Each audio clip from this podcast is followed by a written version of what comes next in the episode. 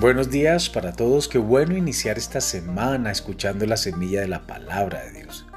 Semilla que nos debe traer paz y gozo en el Espíritu, de saber que Dios hará que sus promesas se cumplan en nuestras vidas. La semilla de hoy se titula Nada que perder. En Isaías capítulo 3, verso 10 al 11 nos dice, Decida al justo que le irá bien, porque comerá de los frutos de sus manos. Hay del impío, mal le irá porque según las obras de sus manos le será pagado.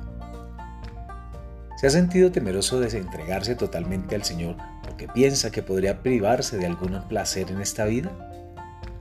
Hay muchas posibilidades de que sí. Eso se debe a que Satanás trabaja tiempo extra para convencerle de que él puede hacer que su vida en realidad tenga mérito, pero no le crean ni por un instante. La verdad es que rendirse por completo al Señor no le hará perder nada que valga la pena tener solo hará que usted viva su vida a plenitud. La vida de Jesús sobre la tierra fue un ejemplo perfecto de una vida totalmente entregada. Él fue un ejemplo vivo de los beneficios que trae vivir en santidad.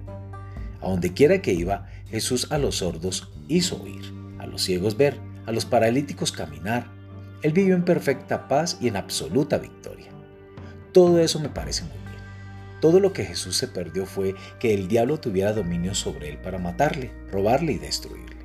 De hecho, el diablo no pudo hacerle nada hasta que por la voluntad del Padre Jesús dio su vida. Hasta esa hora Jesús anduvo en victoria total sobre el enemigo. ¿Cree usted que se perdería mucho si viviera de esa manera? Claro que no.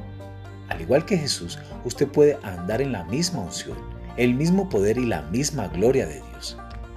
¿Tiene que abandonar toda su vida para hacerlo? Sí. Usted necesita cambiar su vida por la vida de Dios. Debe cambiar su enfermedad por la sanidad, su pobreza por la prosperidad, su iniquidad por la paz y su pecado por la justicia. Por tanto, ¿por qué dudar?